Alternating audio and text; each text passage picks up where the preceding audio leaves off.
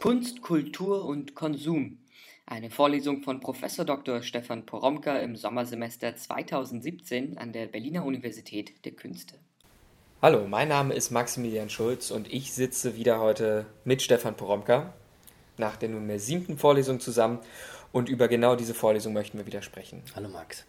Du hast heute angekündigt, dass wir ein Stück weiterkommen wollen und ähm, eben in genau dieser Frage, wie man sich in zunehmend ökonomisierten Kontexten bewegen kann. Ja, denn das bleibt ja vor allem jetzt die wichtige Frage äh, der Vorlesung.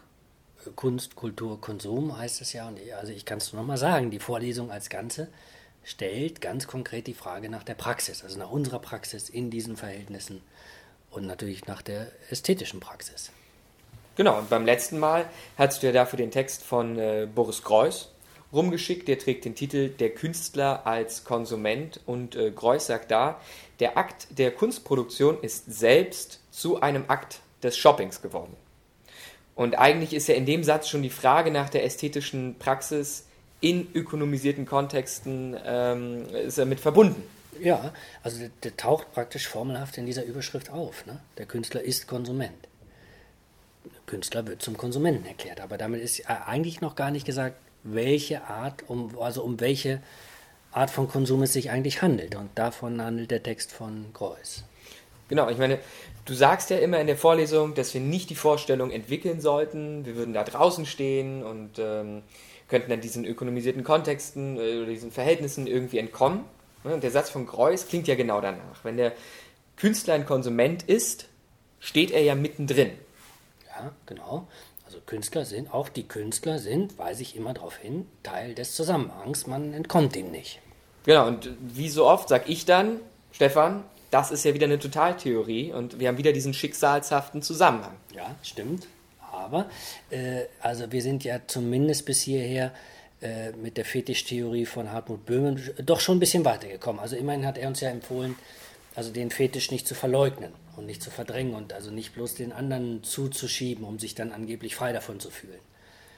Obwohl man ja eigentlich dann immer noch an ihm hängt ne? und immer noch verstrickt ist und eigentlich eher der Wiederkehr des Verdrängten ausgeliefert ist, wie ähm, Freud die, diese Figur genannt hat. Und Böhmer hat uns aber in diesem Zusammenhang geraten, sich darauf einzulassen, also auf den Fetisch einzulassen und mit dem Fetisch zu spielen, also auch mit dem wahren Fetisch zu spielen. Und das war ja seine Empfehlung, das zu tun, um äh, Spielräume dazu, äh, dabei zu entwickeln, durch die man sich schon emanzipieren kann, ohne sich letztlich da, äh, aus, den, aus den Verhältnissen zu lösen. Okay, und jetzt hast du beim letzten Mal ähm, aber an dem Künstler Jonathan Mese mhm. gezeigt, dass dieses Spiel zwar einerseits sehr subversiv genau. sein kann, genau. also der Fetisch wird zerbrochen und individuell wieder zusammengesetzt. Genau, zusammen, ähm, ja, genau. Mhm. Aber dann hast du uns ja noch ein paar andere Konsumtheorien vorgeführt. Ne? Und deine Diagnose war ja, ein Künstler wie Jonathan Mese ist eigentlich das, was in der äh, Konsumkultur, die vom dynamischen Warenzauber ja lebt, eigentlich ein kreativer Konsument. Mehr noch, Mese ist eigentlich der Superkonsument. Ne? Er bricht zwar den Fetisch und er ist zwar innovativ, aber eigentlich tritt er nur in die Herstellung einer nächsten Produktreihe ein. Und wir stehen außen und schauen ihm dabei zu. Ja, genau, das war die Pointe, ne? Also, weil ich dieses, weil ich auch die Folie hatte, ne? Also Mese super Konsument eigentlich. Ne? Das war der Stand der Dinge, richtig. Also ganz, ganz schön, ganz schön zusammengefasst.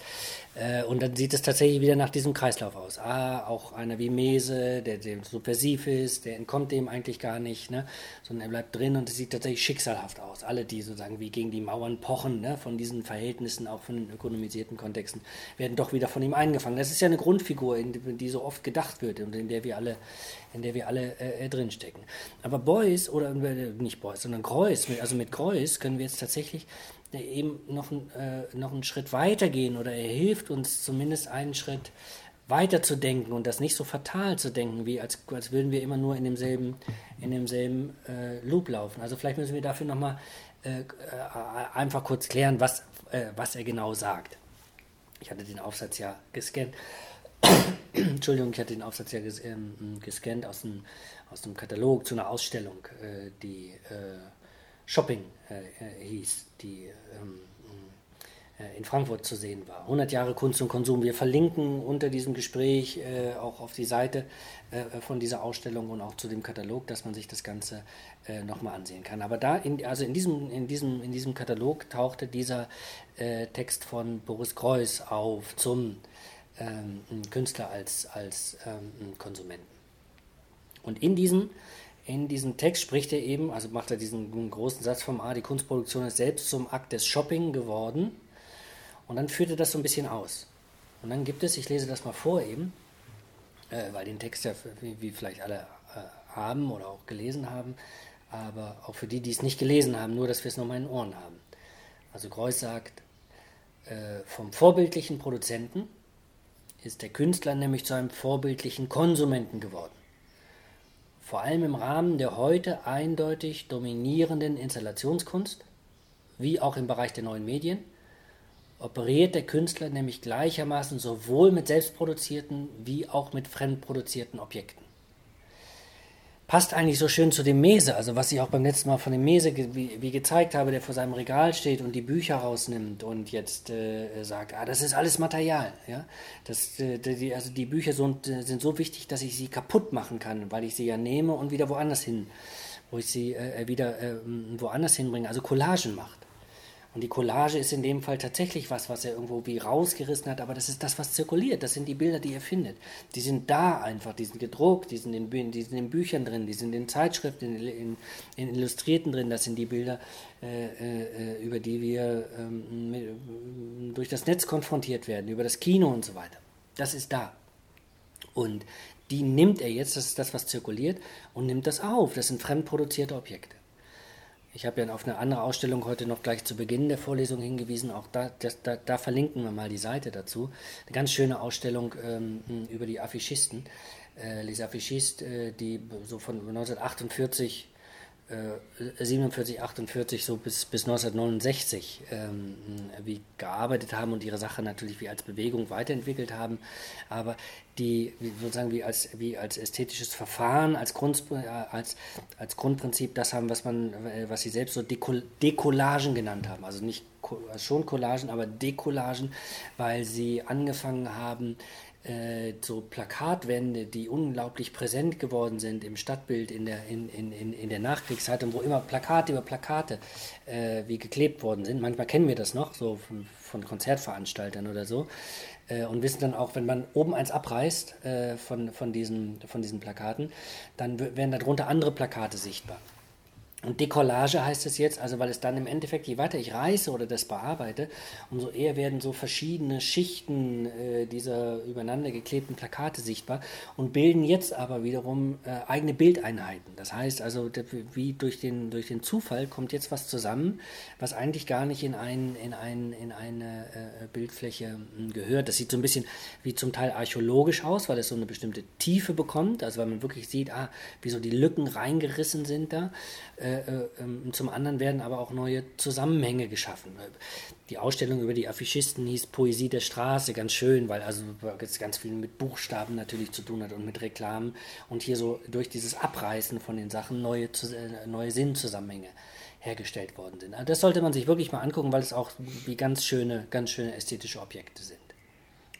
Also das heißt aber jetzt, also hier, also hier in diesem Fall, wenn man das jetzt mit dem Kreuz zusammenbringt, also hier hat man nicht den schöpfenden Künstler im eigentlichen Sinn, äh, sondern es, ist, äh, es sind alles, äh, die Affichisten sind Leute, die mit Material arbeiten, das schon vorhanden ist. Ja? Und dass sie, äh, dass sie im Grunde genommen äh, bearbeiten. Und das ist das, was Kreuz meint.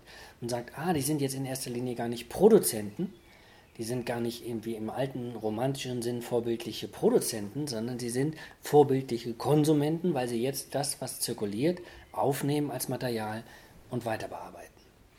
Greuß weist ja hier dann auf den äh, Marcel Duchamp hin und auf die Pop Art. Ja, ja also er sagt, ich, ich, ich zitiere die Stelle auch, äh, weil, ne, also, weil, weil die auch so ganz prägnant ist, schon seit Duchamp und spätestens seit der Pop Art versteht sich der Künstler nicht länger als Produzent, sondern vielmehr als ein exklusiver Ko äh, Konsument anonym produzierter und in unserer Kultur immer schon zirkulierender Dinge.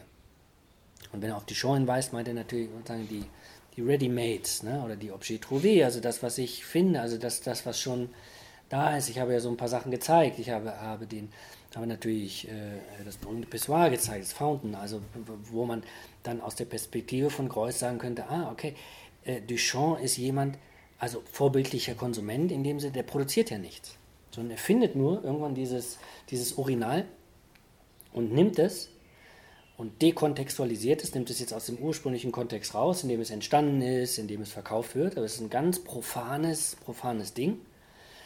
Und verschiebt es jetzt in den Kunstkontext und stellt es aus und signiert es und stellt es auf den Sockel und richtet es natürlich ein und schreibt dann noch die Jahreszahl dazu, Aramat 1917 und ähm, ähm, sagt auch, okay, das ist es jetzt, also das, äh, das ist das Werk.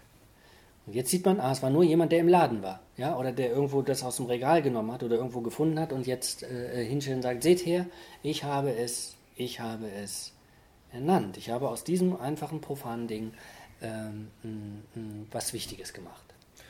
Genau, beim letzten Mal hast du ja von diesen Defetischisierungs- und Refetischisierungsstrategien mhm, der genau. modernen Kunst gesprochen. Und das, was wir gerade jetzt haben, wäre ja dann eine Fetischisierung. Absolut. Also das ist das, was Duchamp macht. Eindeutig ein Akt der Fetischisierung. Also ich nehme etwas Übliches, ich nehme was Alltägliches, also schlimmer noch eigentlich, ich nehme was, worauf gepisst wird, ja, eigentlich, und äh, er, er, nenne das jetzt zum Kunstobjekt. Äh, die Verklärung des Gewöhnlichen hat das der äh, Kunsthistoriker Arthur C. Danto ähm, genannt. Also das Buch, also, ne, also wo er, das Buch heißt. Äh, äh, die Verklärung des Gewöhnlichen, indem er genau diesem Prozess nachgeht. Also was, dass die Kunst das machen würde, also was ich jetzt Fetischisierung nenne. Ne? Also wie, sozusagen was ganz Profanes äh, heilig machen. Ja? Also mit Kraft und mit, äh, mit Zauber auf, auf, aufladen. Verklärung des Gewöhnlichen. Ganz, ganz schönes Buch von Dante. Ähm, also was das, was das Ready-Made oder Objet Trouvé bei, bei äh, Duchamp betrifft, hat das ja Methode. Ich habe ja auch noch andere Sachen gezeigt. Ich, ich habe den Flaschentrockner gezeigt. Äh, äh ich habe die, ich habe die äh, Schneeschaufel gezeigt, also in Erwartung eines gebrochenen Armes, wie, wie die ja betitelt ist. Ähm, ich habe die Huthaken gezeigt. Also alles Sachen, die sozusagen, wie wir haben es mit dem Künstler zu tun, der wie durch den Alltag geht und guckt nach wie nach interessanten Objekten. Und die nimmt, dekontextualisiert und rekontextualisiert und dabei, dabei dann äh, äh mit dieser, mit dieser ähm, Fetisch, ähm, mit dieser Fetischkraft ähm, auf, auf ähm, lädt. Und damit, also ist im Grunde genommen wie, wie ähm, also wie vorgeführt, das, was Greuß sozusagen wie in seinem Aufsatz wie so rausstellen will. Ne? Also er sagt, ich, ich zitiere nochmal an anderer Stelle, äh, der, also die heutige Kunst zeigt, das ist das, was er im Rekurs auf, also er sagt, äh, und zwar seit Duchamp wissen wir das und seit der Pop Art wissen wir das. Äh, das. Also die heutige Kunst zeigt, dass man alles zum Objekt des Begehrens machen kann. Wenn der Künstler das Begehren neu definiert und ihm eine neue Richtung gibt. Also das heißt, ich nehme die Huthaken und stelle es in die Mitte und sage, ah, jetzt wird einfach der Alltagsgegenstand, jetzt wird dieser Gegenstand ein Objekt des Begehrens. Ja, er hat einen Zauber. Fetischisierung, also Upgrading. Also haben wir es auch hier wieder eigentlich mit dieser Inszenierung eines Zeichenspiels zu tun, auch wieder bei dem sich, ne, also wie, wie, na, wie wir das schon, aber es ist schon wichtig, ja. Also das Zeichen vom Bezeichneten abge, äh, abgelöst hat. Also die Schneeschaufel, die ich gezeigt habe, ist natürlich immer noch die Schneeschaufel. Das Pissoir, das Urinal ist immer noch das Urinal. Und zugleich eben nicht mehr. Ja, also weil es als Fetisch verfügbar wird, weil es wie in einem anderen Kontext erscheint, mit ganz anderen Regeln. Und zugleich stehen wir allerdings davor, also sowohl bei dem Urinal natürlich, also wie, wie, wie bei der Schneeschaufel oder bei dem Flaschentrockner oder bei den Haken. Und, und, und ey, was, was passiert? Also wir sehen diese Verschiebung. Wir sehen dieses, ah, da hat er jetzt aber was Eigenartiges gemacht. Also das können wir beobachten plötzlich. Das ist das, diese Verschiebung macht er auf interessante Weise sichtbar. Es wird sozusagen nicht versteckt, sondern nur indem er das Ding hinstellt, sehen wir das eigentlich. Nebenher hast du dann in der Vorlesung später auch über Pop Art gesprochen. Greuß spricht ja auch von der Pop Art. Genau, also äh, sagt seit Duchamp und seit der Pop Art mhm. wissen mhm. wir, es natürlich kunsthistorisch ein Riesensprung, aber es ist sozusagen wie ganz interessant, weil er nochmal, weil er nochmal ähm, wie ähm, darauf hinweist, dass das eine größere Bewegung auch, auch, auch, der, auch, der, auch der Kunst der, der Moderne ist. Also wenn er davon spricht, der Akt der Kunstproduktion ist selbst zu einem Akt des Shopping geworden. Ähm, also wenn das wie seine These ist, und jetzt zitiere ich nochmal weiter, er sagt, der Künstler, der Künstler und äh, entnimmt in diesen Zusammenhängen nämlich der Massenkultur, in der er lebt, Bilder und Objekte und verwendet sie für die Erschaffung eigener Räume, so wie es jeder Konsument tut, dann ist man bei der Pop Art ja im Grunde wie genau richtig, also weil das ist, das ist wie die Grundarbeit, die jetzt, die jetzt ähm, ähm, geleistet wird. Und da ist es jetzt auch, auch wie ein Künstler mit seinen Werken, an denen wir uns eigentlich auch schon wieder sozusagen wie satt konsumiert haben, weil wir sie so oft gesehen haben. Eigentlich ist natürlich Warhol, Andy Warhol. Er gibt ja ganz schöne Bilder von ihm auch im Supermarkt, also tatsächlich, also wie, wie, er, wie er den Wagen schiebt, ne? Porträts von ihm und dann äh, sieht man ihm, ah, er, ist, er inszeniert sich selbst als Konsument. Interessanterweise gucken wir dann bei ihm auf dem Foto, gucken wir dann, äh, wir verlinken auch das Foto unten äh, unter dem Gespräch mal, äh, das, dann, dann, guckt man in den Wagen dann sieht man, ah, er kauft die ganzen Produkte, die als Motive in seinen, in seinen Bildern wieder auftauchen. Interessanterweise gibt es ja auch von ihm diesen American Supermarket, also diese Aktion von 1964, wo er sich einen eigenen Verkaufsraum baut, in dem diese ganzen Produkte, die er der wahren Kultur entnommen hat und die er jetzt als wie, wie in Kunstwerke wie, wie ähm, verwandelt hat, also die er dekontextualisiert und rekontextualisiert hat und die er bearbeitet hat, indem die jetzt darin auftauchen und gekauft werden können. Das ist sozusagen ein Kunstsupermarkt. Also dieses Spiel treibt er, treibt er, ne? also äh, wirklich, wirklich, ähm, wirklich weit und wo er zeigt, ah, der Künstler ist sozusagen wie ein Konsument, der dann aber die Sachen produziert, um uns eigentlich wieder zu, einem, zu, äh, zu einer bestimmten Form von ähm, Konsum anzustiften. Und das führt er wirklich mit, äh, äh, mit großer Leichtigkeit vor, also dieses Auswählen von Waren äh, und dies in den Mittelpunkt setzen eigentlich. Wobei man hier ja dann auch eigentlich schon wieder von einer Refetischisierung sprechen könnte. Also mit einer Verklärung des Gewöhnlichen, wie der Arte C. Danto, gesagt, gesagt, hat. Genau, ja, ja, klar. Also äh, für, äh, für Danto ist es auch tatsächlich äh, äh, ist es ganz wichtig, weil er sozusagen wie, wie, so, eine, wie so eine eigene Urszene beschreibt, wie er auf, in, in, einer Ausstellung ist und in so einen Raum reingeht und das ist natürlich ein bisschen wie so als Legende, wie so ähm, gemacht. Also äh, und dann die und dann äh, so Kisten sieht, so Warenkisten, Brillo-Boxes, die verlinken wir auch und also die, die die berühmten Brillo-Boxes von, ähm, von, von Warhol, die sozusagen wie einfach nachgebaute Kisten sind für äh, die Ware einfach, also wie sie auch im, wie sie auch im, wie sie auch im Supermarkt stehen würden. Und er guckt sich das an, denkt so, ah, okay, weil das jetzt ein Kunstwerk ist, ist das die Verklärung des Gewöhnlichen. Ah, die Ware ist ja gewöhnlich und jetzt taucht sie hier in der Ausstellung, in dem Ausstellungsraum auf.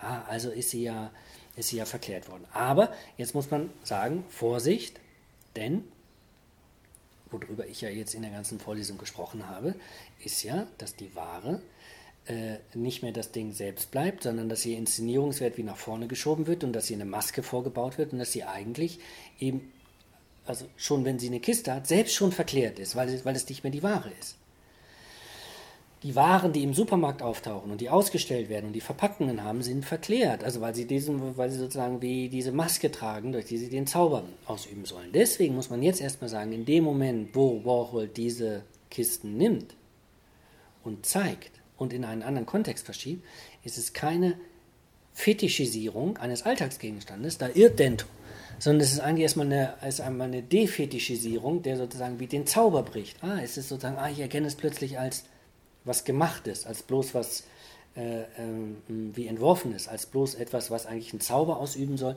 also nämlich als Ware, aber in dem Moment, wo es da steht, diesen Zauber nicht mehr hat, weil er im Grunde genommen im Grunde genommen ähm, m, m, m, gebrochen ist. Das kann man dann also in dem Fall natürlich, also weil die Boxes bei ihm auch in den Siebdrucken auftauchen und so weiter, das kann man da auch sehen, dass wir es in erster Linie nicht mit einer Fetischisierung zu tun haben, sondern dass, dass der eigentliche die eigentliche, die eigentliche äh, äh, äh, äh Geste, äh, also die Werkgeste von, von Warhol eine ist, die darauf ab ist, sozusagen wie, also die Sachen platt zu machen, zweidimensional zu machen. Auf, in den Siebdrucken sehen wir jetzt die Ware, wie die Coca-Cola-Bottles, die, die ich auch gezeigt habe. Aber wir sehen sie, sozusagen, das sind wie so Reklamen, die so schlecht kopiert sind eigentlich, ja, und die, die in diese Siebdruck überführt sind, die auch dann sozusagen wie er den Eindruck machen von, ah, das hat jemand gemacht, das hat er vielleicht gar nicht zu Ende gemacht oder wie auch immer. Das sind Reklamen, denen ihr Zauber genommen ist, ja, also die in diese, die einfach in diese, in diese Siebdrucke übersetzt worden ist. Und das macht er, sagen wir, ganz konsequent. Eigentlich ist deswegen Warhol immer erstmal jemand, der den wahren Zauber der den wahren Zauber äh, bricht und der ihn eigentlich, äh, äh der ihn eigentlich ähm, äh, auflöst. also Warhol, nur, nur das dazu gesagt, entzaubert übrigens noch was anderes, auch ganz interessant, einen anderen Fetisch, nämlich den, den Fetisch des heiligen Künstlers, weil nämlich Warhol das ausstellt, dass er selbst gar nicht mehr schöpft, sondern nur noch auswählt, Motive auswählt und den Rest lässt er dann die Maschinen machen. Also lässt er von den Siebdruck, äh, Siebdruck machen oder von irgendwelchen Assistenten machen oder so. Defetischisierung ist das hier auch, weil er gar nicht mehr sozusagen wie auf diese Figur setzt des, ah, jetzt kommt der Künstler und macht es, veredelt ist und macht so ein Upgrading und so weiter, sondern eigentlich äh, sehen wir dauernd jemandem zu, wie er eigentlich natürlich wie aus der Perspektive der traditionellen Kunst, die auf Können setzt, und die auf, den, auf, auf das Können des Künstlers setzt, eigentlich, eigentlich ähm, eine schlechte Kunst macht. Gleichzeitig haben wir es natürlich wieder mit einer Fetisch, mit einer Refetischisierung zu tun, weil ja Kunstwerke daraus gemacht werden, die sozusagen dann wieder in Museen hängen und so weiter. Wir hatten das auch schon bei Mese. Und du erinnerst dich, ich habe darauf hingewiesen, dass das eine wichtige Bewegungsfigur der Moderne ist. Nicht nur die Verklärung des Gewöhnlichen, sondern wir gucken, wir gucken der Kunst, wie der Kunst wie, wie in ihrer Dynamik dabei zu, wie, wie die Zauberzusammenhänge defetischisiert werden, also aufgelöst werden, in Fetische verwandelt werden, refetischisiert, aber dass wir gleichzeitig dann diesen Prozess erkennen. Und in dem Moment, wo wir ihn erkennen, ah, hier werden wieder Fetische hergestellt, sie sind eigentlich nur gemachte, haben wir es mit defetischisierten Refetischen zu tun. Das äh, klingt im Grunde lustig, aber es ist schon dieses, also dieses, äh, dieses Offenhalten, dieses Verwandlungsprozesses, äh, äh der glaube ich, ähm, der glaube ich wichtig ist. Und in dem Moment, also sehen wir, dass dieses Hin und Her oder dieses immer weiter treiben, wirklich von Wall in dieser also wie großen Leichtigkeit und auch mit dem Witz, wie vorgeführt wird, diese Paradoxien, die, äh, den er uns äh, ähm, aussetzt. Also in dem, in, in, dem Sinne ist er so tatsächlich, also er ist Andy Warhol super Konsument, ja, der uns jetzt wie auf einer, auf einer ganz anderen Ebene nochmal zeigt, wie sozusagen wie eine ganz interessante Form von intelligentem Konsum stattfinden kann. Nicht ironischer Konsum, also im Sinne von, ah, da wird alles beliebig, eben nicht, sondern der die Konsumgeste ähm, an sich nochmal überprüft. Kreuz spricht ja dann vom Künstler als Konsument des Konsums. Ja, das ist ganz wichtig. Also weil in, weil, weil in der Überschrift, also schon eine Einsicht, also die, wenn man den Text liest, kommt man eben diesen Schritt weiter. Und also in, in, der, in der Überschrift, in dem Titel des Essays heißt es, ah, der Künstler als Konsument. Ah, und dann denkt man, ah ja, okay, der ist genauso blöd, also so und geht eben hin und merkt das nicht, weil er in diesem Zusammenhang äh, befangen ist. Aber Kreuz hat diese Formel von, ah, der, was, was für eine Art von Konsum führt uns Warhol etwa vor oder Duchamp? Und dann ist es, ah, er ist ein Konsument, aber er ist ein Konsument des Konsums. Er weist uns auf diese Konsumgeste äh, hin, in der einerseits der Künstler dann doch wieder auftaucht und versucht, jetzt müsste man nochmal aus dieser Fetischpraxis heraus sagen, wie die, wie die Macht des Fetischs zu brechen und die Macht auf sich selbst zu übertragen. Ja, also dagegen anzukommen einfach. Ähm, und zum anderen sagt er dann eben, ah, dass diese Form dieses, ah, ich breche das Ganze und ich führe das in seinem Brechen vor. Ich eigne mir die Macht dieses Fetischs an oder versuche das und individualisiere den, den, äh, den Fetisch, aber ich führe das vor. Das ist das, was er dann so eine Art, so eine Art ähm, Metakonsum nennt. Und nicht nur das, sondern er hängt jetzt auch noch einen dran. Und sagt, ah, und jetzt kommt die ganz wichtige Pointe, wie, wie, wie für unseren Zusammenhang die eben diesen einen Schritt weiterführt. Also aus diesen Zwangszusammenhängen, wie als würde man immer nur, würde man immer nur sozusagen wie weiterlaufen und dann doch von dem System gefangen sein, dem man eigentlich entkommen will. Greuß sagt jetzt, ich zitiere das mal, aber gerade indem die Kunst den Konsum konsumiert und indem sie Szenen des Konsums archiviert, gelingt es ihr, der einfachen Unterwerfung unter den, ständig, unter den ständigen Wechsel der Moden zu entgehen. Ah, es steckt jetzt plötzlich doch was drin in der Verwandlung wie in Kunstwerke, was dem, was dem, was dem Zusammenhang was Widerständiges wie entgegensetzt. Und zugleich, sagt er, werden jetzt hier neue kritische, kritische Varianten des Konsums entworfen.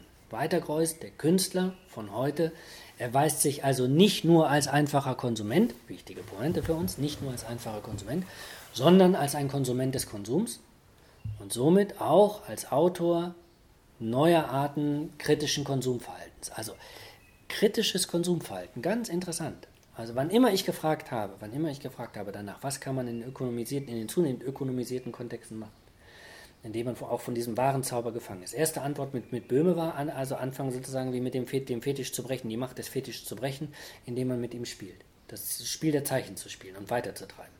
Und zwar so, und das wäre jetzt die erweiterte Antwort mit Kreuz, ah, indem man sowas wie ein kritisches Konsumverhalten entwickelt, wie so ein Metakonsumverhalten, das darüber aufklärt, was da eigentlich passiert. Und das macht dann der Künstler. Also der Künstler, also wenn der Künstler kein einfacher Konsument ist, sondern eben ein kritischer Konsument des mhm. Konsums, dann unterscheidet er äh, sich sozusagen vom wieder einfachen ja. Konsument und es wird dann für uns eine Reflexionsebene eingezogen. Ja, ja. Also äh, das ist so eine ganz allgemeine These von Greuß, man muss es immer noch mal von Fall zu Fall unterscheiden, aber das ist das, was er sagt. Also eigentlich wird diese Reflexionsebene eingezogen. Macht es dann manchmal auch so schwierig zu verstehen. Ne? Also das ist schon sozusagen wie, dass es ein Stück, ein Zacken intellektueller wird ne? und man diesen, naja, dieses Zeichenspiel sozusagen wie, wie ziemlich komplex wird. Ne? Ähm, aber das ist das, was er uns, das, also er, was Kreuz sagt, was uns angeboten wird, ne? dass wir jetzt diesen Konsum konsumieren. Ne? Also wir gucken, okay, wenn wir in einer Ausstellung sind oder im Museum sind oder so, konsumieren wir diesen Konsum, den uns der Künstler vorführt. Also diesen, äh, diesen, diesen äh, kritischen Konsum. Aber der, der, des, dieser Konsum, der uns da vorgeführt wird, als vorbildlicher Konsum, das ist einer, der den Zauber unterbricht und der versucht, sich der Verfügungsgewalt zu entziehen und natürlich das äh, im Endeffekt wie auch als also uns auch vorführt und uns nochmal eine andere, andere äh, Möglichkeit von Konsum wie äh, äh, vorführt, die wir selbst wie mit übernehmen könnten. Also der kritische Konsum als ästhetische Praxis. Genau, genau. Das wäre das, was, was Kreuss sagen würde von dem, was etwa Warhol macht, also obwohl es sich auch diese Form von Kritik manchmal sozusagen so wie weit, so, so weit wie verkappt oder refetischisiert, dass man sie, dass man sie kaum noch erkennen kann. Aber ich habe äh, äh, heute habe ich den ganzen Anfang der Vorlesung äh, äh habe ich, hab ich über das Prinzip Collage gesprochen.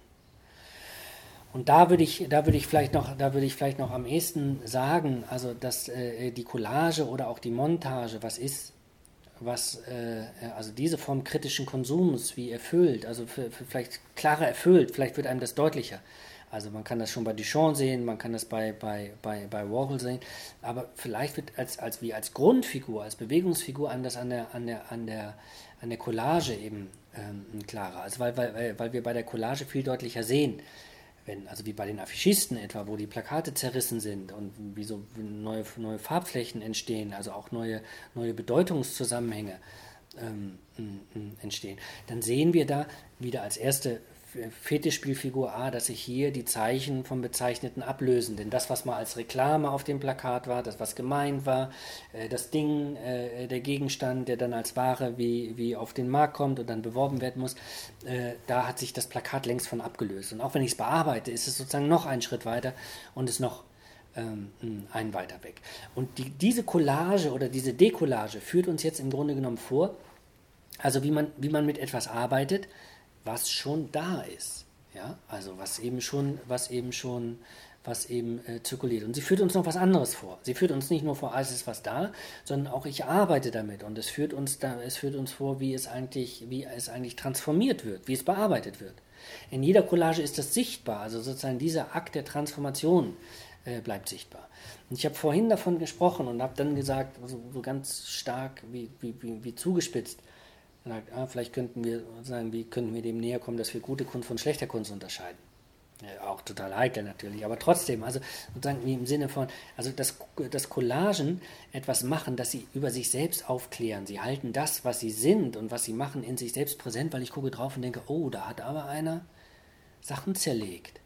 Ah, und da hat einer äh, Sachen zusammengebaut ah, da hat offensichtlich jemand wie die Macht von etwas Bestehendem gebrochen und wie wird äh, zu was Neuem zusammengesetzt, offensichtlich individualisiert.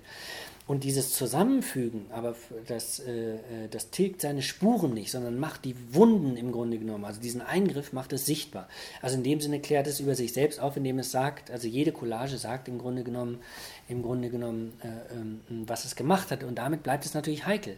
Also indem es sozusagen die eigene Tat äh, nochmal noch mal in Szene setzt. Und heikel bleibt es auch, weil es gar nicht abgeschlossen ist. Dann, wenn jede Collage, auf die ich drauf gucke und sehe, ah, okay, da hat jetzt jemand was genommen, was schon da war, und also sozusagen wie, wie ein kulturelles Artefakt, ein Bild, das da ist oder wie auch immer.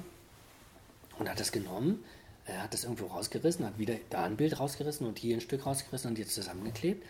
Das heißt ja nur, ah, er hat auch wieder ein kulturelles Artefakt hergestellt. Okay, kann ich auch nehmen. Im Grunde genommen kann ich jede Collage nehmen, die enthält die Aufforderung an mich, nimm, nimm, nimm mich und nimm es auseinander und kleb's weiter. Also in dem Sinne ist, je, ist, jede Collage heikel, weil sie nur diesen, weil sie nur diesen Zwischenstand sagt und sagt, ah, ich habe selbst was gemacht und ich bin selbst noch in diesem, in diesem, ähm, in diesem Prozess drin. Also jede Collage, äh, also jede Montage stellt sich in diesem Sinne als äh, äh, äh potenzielles Material aus.